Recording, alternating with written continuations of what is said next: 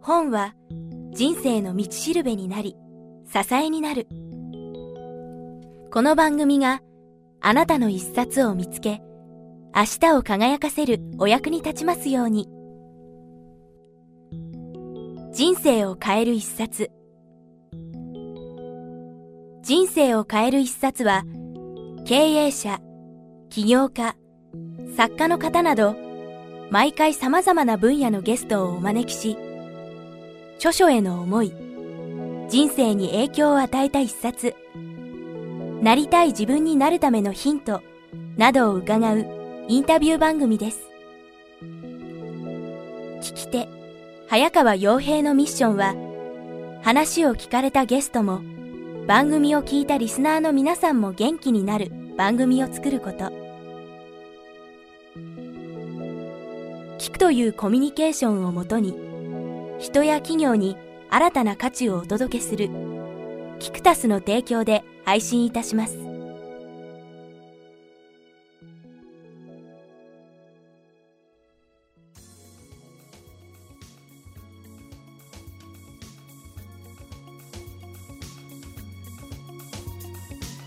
ここまで新世紀メディア論についてはい。伺ってきましたが、はい。ここから少し、えーお話を変えさせていただきまして、もう長年出版に関わってきたということで、はい。えー当然本もたくさん読まれているかと思うんですが、はい。あの小林さんのですね、はい。人生を変えたような一冊があれば教えていただきたいんですが、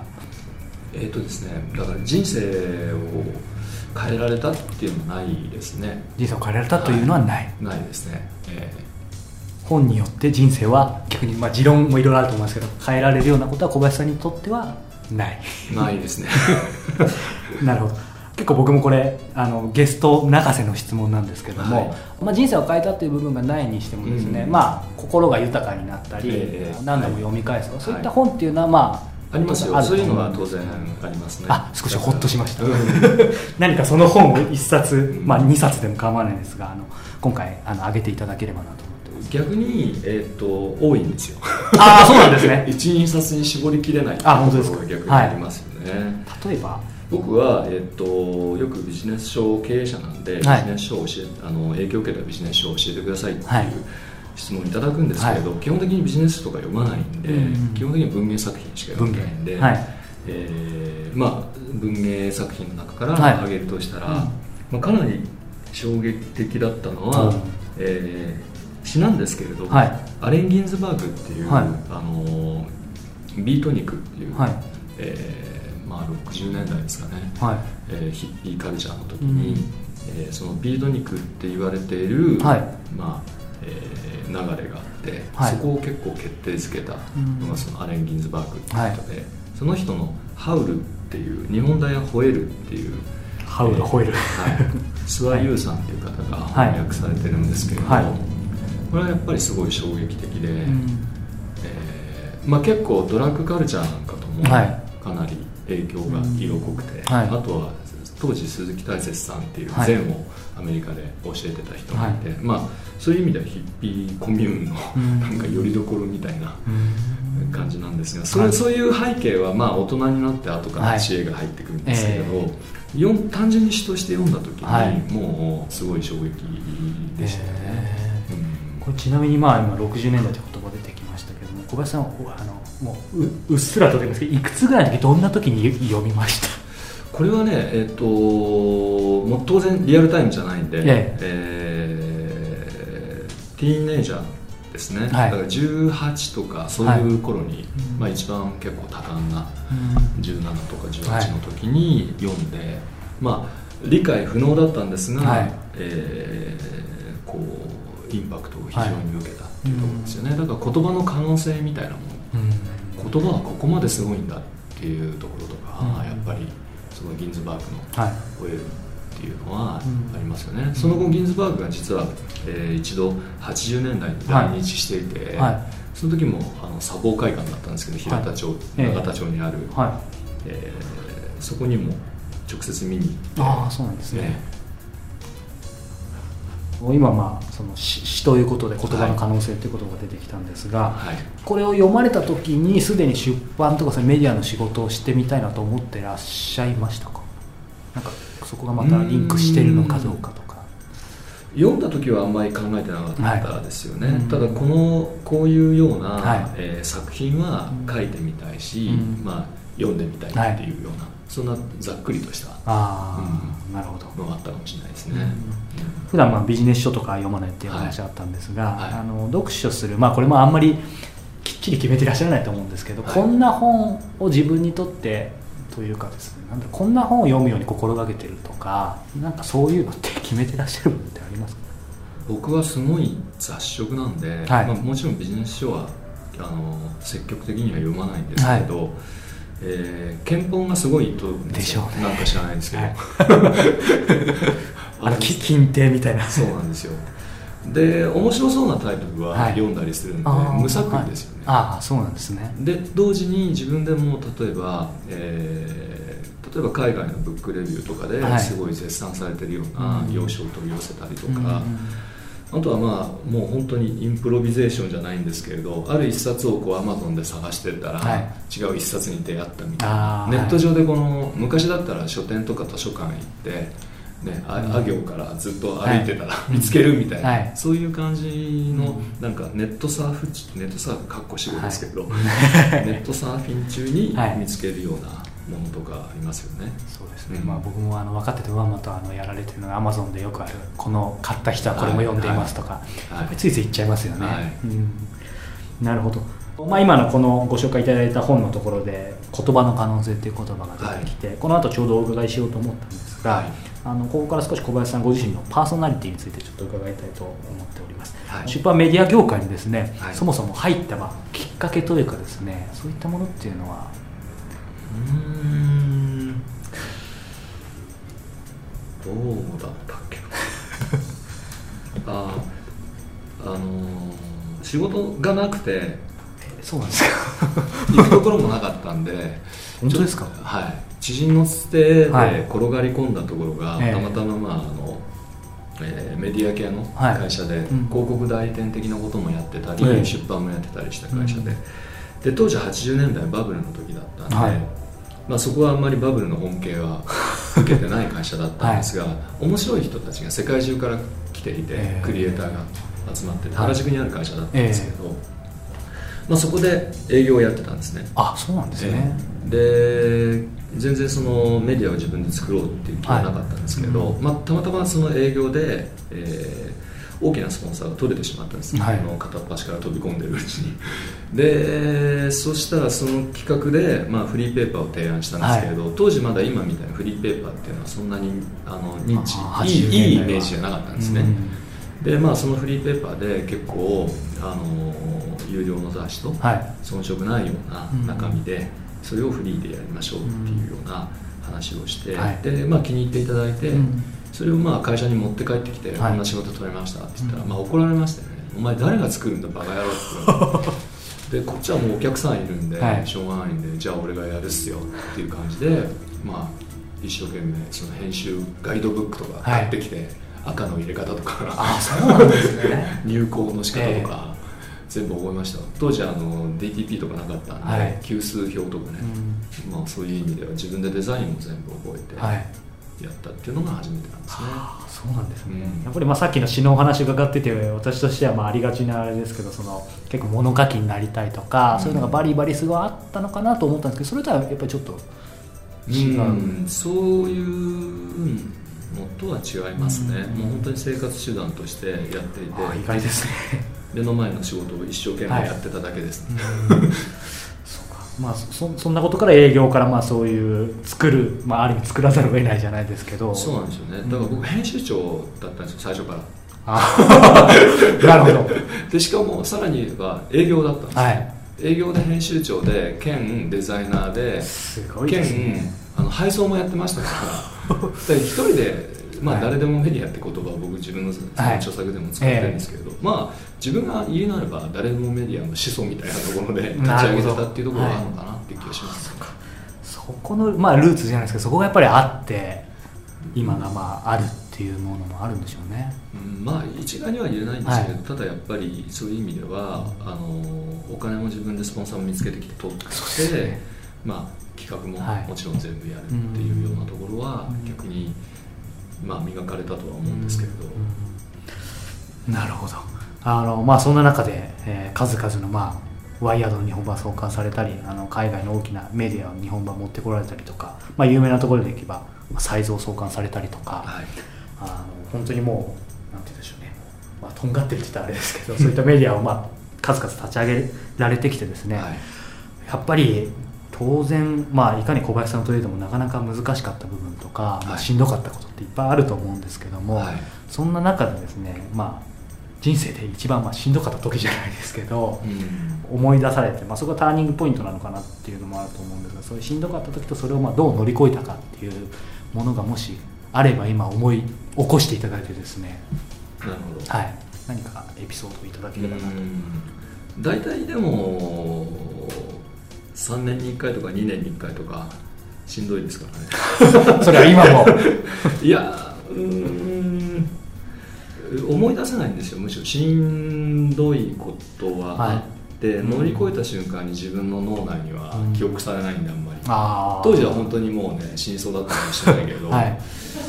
だからそのしんどさの、うん、まあ、レベルにもよるんですけれど、はい。うん、直近のしんどかったのは、はい、えー、昨年結構体力的にも、精神的にも落ちた時だったんで多分更年期障害じゃないかと思うんですけど えー、それはしんどかったですよね、うん、それはなんかあの、まあ、具体的に思い出させるのも酷なんですけどなんかそのやっぱりメディアを立ち上げられたり例えば本を書くのだここうこうがいろいろ大変だったとかっていうなんか思い起こすとかございます仕事は全く一切関係ないんで、はい、別に本を書くのは、ええ、あのそんな、うん、まあ、しんどくないって言ったらしんどなことはないんだけど、はい、しんどいですよ。ある意味すごくしんどいんですけど、え、そこはあの自分を追い込むぐらいの、はい。しんどさっていうのはまた違うところになったんで、うん、はい、うん、そうですね。まあとにかく周りからは、えー、絶好調に見えてもあの文芸作品とか好きな人間ですから、はい、やっぱりあのそういうステレオタイプ的なしんどさっていうわけじゃないしんどさっていうのがあるわけですよ。なるほど、僕は一番わからないところですね。王能というかなんというか、はい。存在論的なしんどさっていうのはあったりするわけで、はい。まあ、そういった多分あの、まあ、作家さんが悩みのような部分と、まあ、共通する部分はあるのかもしれないんですけどもあの、まあ、それをどう乗り越えたかって、まあ、またこの手法的な部分にちょっと寄っちゃいますけども、うん、小林さんご自身で何か振り返ってみると今まで3年周期じゃないですけど、はい、って時に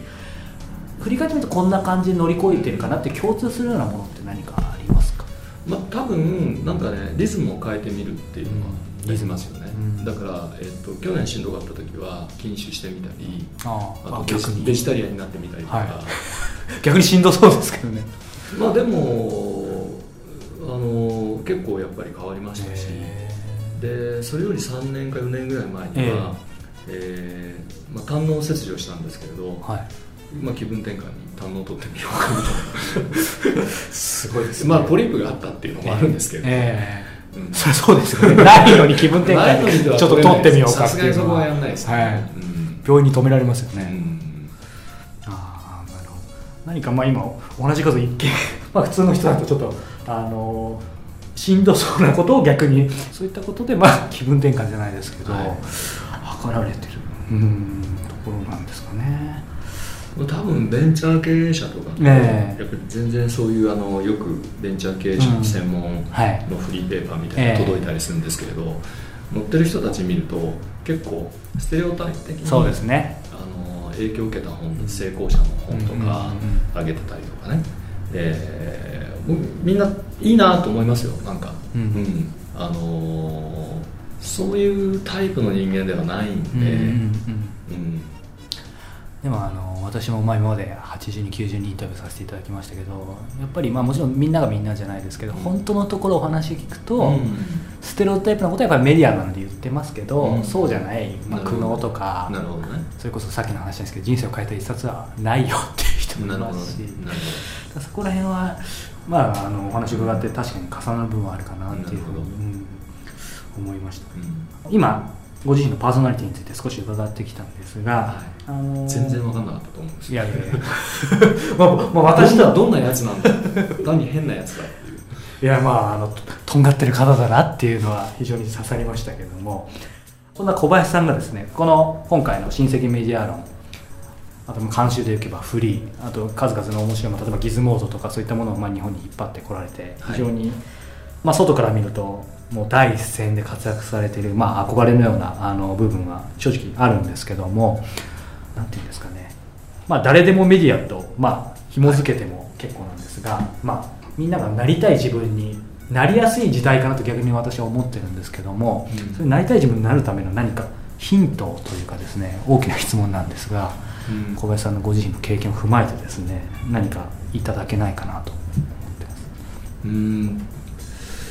そうですね。まあなんかなりたい自分なのか分かんないんですけど、はい、僕は多分一番はパッションだと思いますね。情熱。だと思います、うん、うん、その情熱が、はい、その情熱に向かってまあ突き進むというか、はいその突き進み方っていうのは人それぞれだとは思うんですけれど、はい、やっぱりそこの部分をね、あのなんでしょう。僕はよく冷たく生きるよりも、まあ、熱く死ねって言ってるんですけれど、うん、そういう意味では、えー、その情熱に向かって、はい、とにかくがむしゃらに突っ走っていけば、うん、失敗するかもしれないし、はい、すごく痛手を負ってね、うん、もう大変なことになるかもしれないけど、決してそれがやっぱりそのままなんだろうあのダメってことじゃなくて、はい、その痛手を負ってじゃあ次はどうすればいいか、うん、またそこで学び直せるし、はい、だからそこをやっぱり情熱がずっとないと続かないですよね、うん、でそれでまた20代の情熱と30代の情熱と40代50代とか違うと思いますから、はい、その情熱の火を絶やさないように、やってほしいなと思いますね、うん、1回だけの情熱だったら誰も燃やせるとは思うんですけどそ、ね。うん、それを継続して燃やし続けるっていうのは結構大変だと思います、まあ、その情熱パッションという言葉が出てきましたけれどもあの一概にまあだから絶対やりたいことが、まあ、仕事になってビジネスになるっていうまあ確実的に言うことできないと思うんですけどもやっぱり好きなことを仕事にするっていうのは一つその情熱をまあ継続させるっていう意味では大事だと小林さん自体は思われますか？うん。だからそうですね。その好きなことっていうのはどういうことなのかっていう、うん、まあその人にとっては好きでも、はい、社会的には到底受け入れられないようなこともあるし。ニーズがあるか、うん、ニーズニーズというか、はい、その多分なんでしょうね。自分の好きなことをうまく、はい、えー、その人と、うん、人とのその媒介として、それが作用するんであれば、それは結構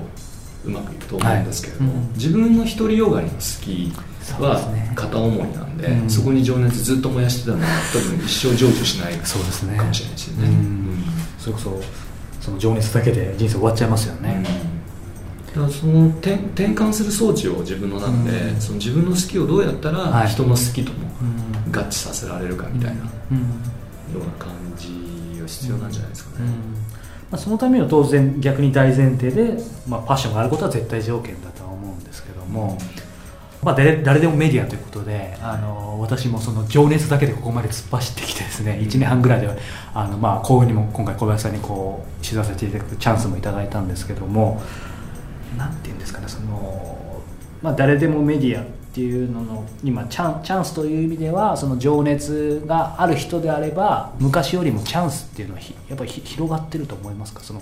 競合はものすごいもちろん数はあると思うんですけども個人がいろんな夢を叶えるチャンスっていう僕はそれは、えーと、もちろん昔からよりも広がってるとは思うんですけど、はい、昔もあると思うんですよ。昔もで例えば、はい、自分も出版社をゼロから作ったりとか、はい、それは多分自分は特別な人間でできたとは思ってないんですね、うん、情熱があればそれをやっぱりやってると思うんですよ、と同じことが今あってで出版社作るよりは簡単に出版社的なことが情報発信ができる時代なんで、前よりは楽というかお金がかからなくなってあ、はい、最初のハードル、うん、最初のハードルが、えー、低くなってきてコスト的に、はい、ただし今度は誰もがコストが低くなってるわけですからそこからが競争が大変になってると思うんですよ、だから大変さっていうのは多分一定量な気がするんですよね、はい、どの時代においても、はい、だ現代は現代の戦い方があるから、うん、そこでまあ大変な思いをして頑張ってくるとしか言いようがないですよね、ね、楽にはいかないと思いますよ、うん、大学に入りやすくなってるかもしれないけど卒業のし、まあ、難しさは変わらないというか。うん、あの定員枠が今度広がって、はい、卒業できるやつがちょっとしかいないみたいな、うん、そういう意味では、まあ、どこかのその先ほどの何でしょうかね、まあ、まあブレイクポイントじゃないですけどそこを突破しなきゃいけないのは、まあ、昔も今も変わらないし今後も変わらないっていう。そうなんですね。だからまあうち求職者の方とかもよく言うんですけれど、ええはいまあ、情熱は当然必要なんですけど、はい、今度は情熱だけじゃなくて情熱がありますっていう人っていうのは20万人ぐらいいるよって話するんですけれど、ねはい、でその中で君が一番君しかできないことって何、うん、って話ですね、はい、そうするとどんなことにも好奇心あります？いやそういうこと言ったら20万人いるよって話。ちょっと耳が痛いですけど、だからそれがあのー自分の競合者がいっぱいいるんですよ、うん、だから自分の競合者たちと比較して自分が一番武器とできる具体例を持っていなければやっぱり難しいですよね、うん、なので次の段階は情熱から今度はその先に進むにはどういう武器を持ってるのかっていう、うん、そこの部分が重要じゃないですかね、なるほど。ありがとうございます、なんかあの私は結構それこそ先ほど、まあ、インタビュー中に暖房が入ってたことに気づかずにあの自分が熱くなったんじゃないかってちょっと勘違いした あのほどすぐ熱くなってしまうんですが小林さんとお話伺っているとやはり今までの経験も当然あってだとは思うんですがすごい力が抜けてるようにいい意味であの外から見ると見えて あやっぱりすごいなと思うんですがこういったものっていうのは、まあ、私ちなみに今29なんですけども20代の時からこういう感じというかあんまり変わってない感じなんです本人は分かんないですよね、うん、なんか結構とんがってると言われたとか自分でももうなんか触ったらやけどするぐらいの感じだったのかとかっていうのはなんかあるんですか？それは年を重ねるごとに。いやどうなんですかね。あの20代の頃に一緒に働いてた人間と、はい、まあえー、先日会った時に全然変わってないねって言われて。あそうなんですか。あじゃあ変わってないでしょうね。みたいですね結構ね。小学校の時の友達とかにも全然変わってないねって言われるので、うん、なんかご自身でも例えばさっきの胆のを取ってから少し丸くなったなとかそういうのはあんまり ないですか？俺丸くなったなみたいな。うんどうなんでしょうね。まあもともと丸い方だと思うんですけど、ね、あ本当ですか。っていうとなんかまたまたって言われる。そうなんですけどね、うん、なるほど。じゃあ昔から、まあ、少年の頃から小林さんおそらく変わってないというふうに自他ともにそういったまあ評価があるという。いや自分は分かんないですけどそういうふうに言われることが多い。です、ね、なるほど。ありがとうございます。今まあなりたい自分になるためのヒントパッションってございましたけれども、はい、これもちょっとステレオタイプな質問なんです小林さんが、まあ、ご自身がずっと大切にしている、まあ、ものとかこととか、まあ、マインド的なものでもいいんですけど何かございますか？なるほど。えー、っとうん難しいな。ここだけはまあなんかビジネス的にもまあ譲譲れないじゃないですけどようにしているようなものでもいいですけど単純に家でこんなフィギュアを実は集めてるとかそういうことでもいいんですけど。うんまああのー、まあ友達とか、はい。ですよね。あもちろん当然ですね。ステレオタイプ。僕も突っ込もうか迷ったんですけど、はい、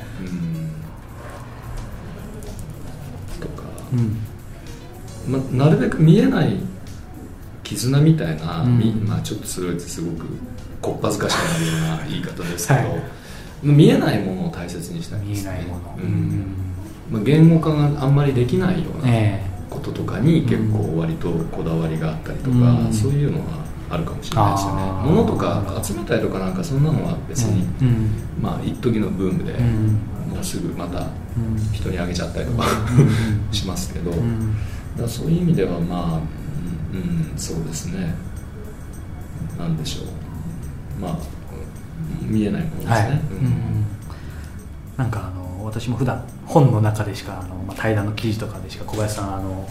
まあ、存じてなかったのでですね。まあ、もちろん熱い方だとは思ってたんですけども 意外とそういう意外と言ったら怒られちゃうんですけど友人とかで情,、まあ、情熱ってことも出されてましたけどもそこら辺が高校生みたいですねいや素晴らしいですよ。青春の青春ドラマみたいですね。いやそこら辺、まあ、詩を読ま読まれてたとかああのちょっと意外な一面をあの伺って非常に。そうですかね、はい、もうやっぱりそのメディアのこの今回のまあ多分言われるのちょっと嫌かもしれないですけど親戚メディア論とか、まあ、フリーの監修とかでもうそのメディア論でも先端のところでもうもうバリバリもちろんやってらっしゃるとは思うんですけどそっちの部分が、まあ、外から見るとかなり大きく見えてるので。でもあの例えば、はい、ワイヤードの立ち上げた時にアメリカのワイヤードの創業者たちと初めて会った時に、まあ、サンフランシスコの街を一緒に歩いてて、はい、で初めて会って、まあ、どういう小説を読んでるだ、うん、読んでるんだっていうような話になった時に、はい、まあ、南米作家のドスパソスとか、い、ろんなそういう名前が出てきて、それで結構お互い心が通い合ったんですよね、通じ合って。で、まあ、今でも、まあ、忘れないんですけれど、まあと商談してて、はい、その提携の話とか、うん、当時朝日新聞とか日経新聞とかもやりたいということで挙手していて、はい、結構どんどん高くなっていったんですよ、はい、お金が、うん、でまあ最後の日に3日目だったかな、夕暮れぐらいの時に、まあ、向こうの創業者2人組なんですけれど、まああのいろいろ、あとはもう、まあ、弁護士に任せて、うん、でお金の件ももう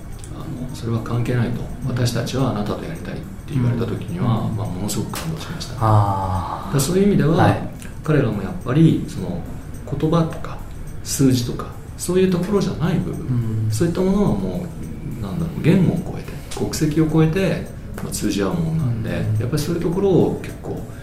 なんでしょう僕が詩を読んでたりとか、はい、まあ、向こうの創業者がそういうな米文学好きだったりとか、そういう部分だと思うんですよね、でまあメディアなんていうのはまさにそういう人たちがやってたりするんで、まあ、そういう部分がなんかまあずっと大切にしてるというよりはデフォルトですよね。初期設定値なんですよねきっとね、やっぱりあの私も今デジタルの今こういうツールを使ってますけどやっぱ進めば進むほどやっぱりそのリアルとか、うん、まあ、パッションとかを大事にしてる、うん、する、まあ、これはべきだと思いますし、うん、した人の方がやっぱりずっとまあ、やっていけるというか、かなっていうのは非常に思ってましたので今日はあの小林さんからそういう話を伺ってまたあの僕もそのパッションだけはあるつもりなので 非常にあの勇気づけられました、はい、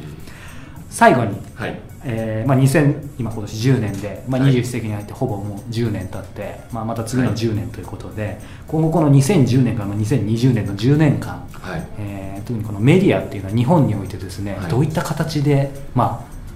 まあ、進化なのか分かんないですけど進んでいくというふうに小林さん描いてらっしゃいますか？そうですね。あのー、結構その最初の僕はスーパーコンピューター、ね、はい、要はメインフレーム系って言われている、はい、あのスーパーコンピューターと PC の関係によくなぞらえるんですけれども、はい。うん、要はあの最初 PC ができた時って冗談かなんかだと思われたんですよね、今だとねもうすごいことになってるんですけれども、ね。えーもうで逆にそんなものがどんどん普及して、はい、まあ、アラン・ケイっていう人が、はい、ダイナブックっていうああ懐かしいですね。あの画板みたいに、はい、まあ、今でいうとこの iPad にかなり近いようなイメージなんですけれど、えー、それでもまだアラン・ケイのイメージは iPad よりも先行してるとは思うんですけど、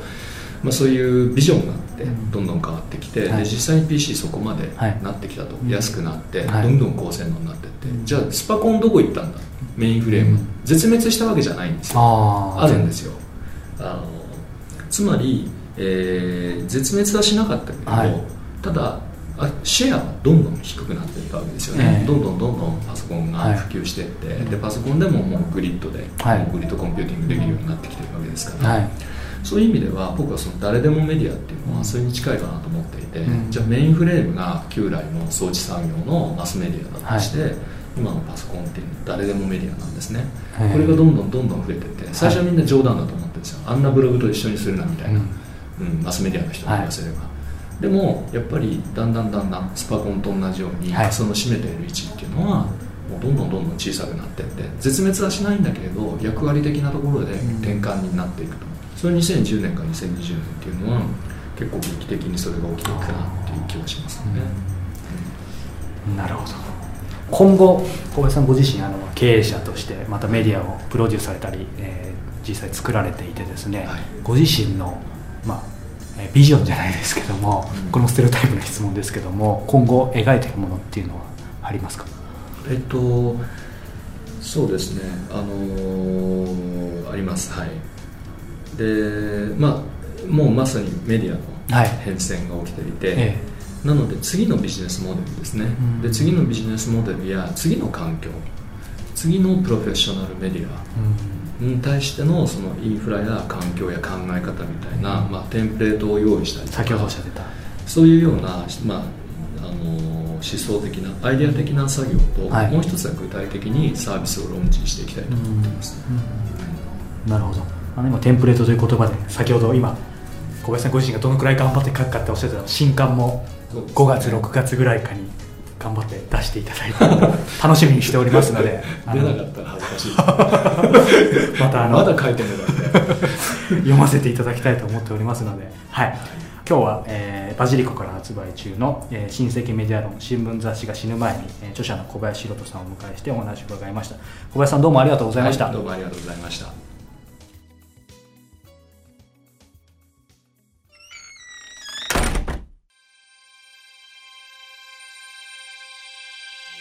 本日のインタビューはいかがでしたか？人生を変える一冊は話を聞かれたゲストもそれを聞いたリスナーの皆さんも元気になるをミッションに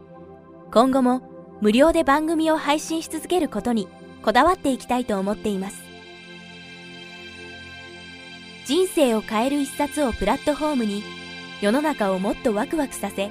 自らの活動や事業も発展させていきたい。もしそんな思いをお持ちの企業個人の皆様がいらっしゃいましたらサイト人生を変える一冊内にハートフルパートナーの募集ページがございますので詳細をご覧ください。サイト URL は kiqtas.jp スラッシュ book キクタス .jp スラッシュブックです本日も最後までお聴きいただきありがとうございました。それではまたお耳にかかりましょう。ごきげんよう。さようなら。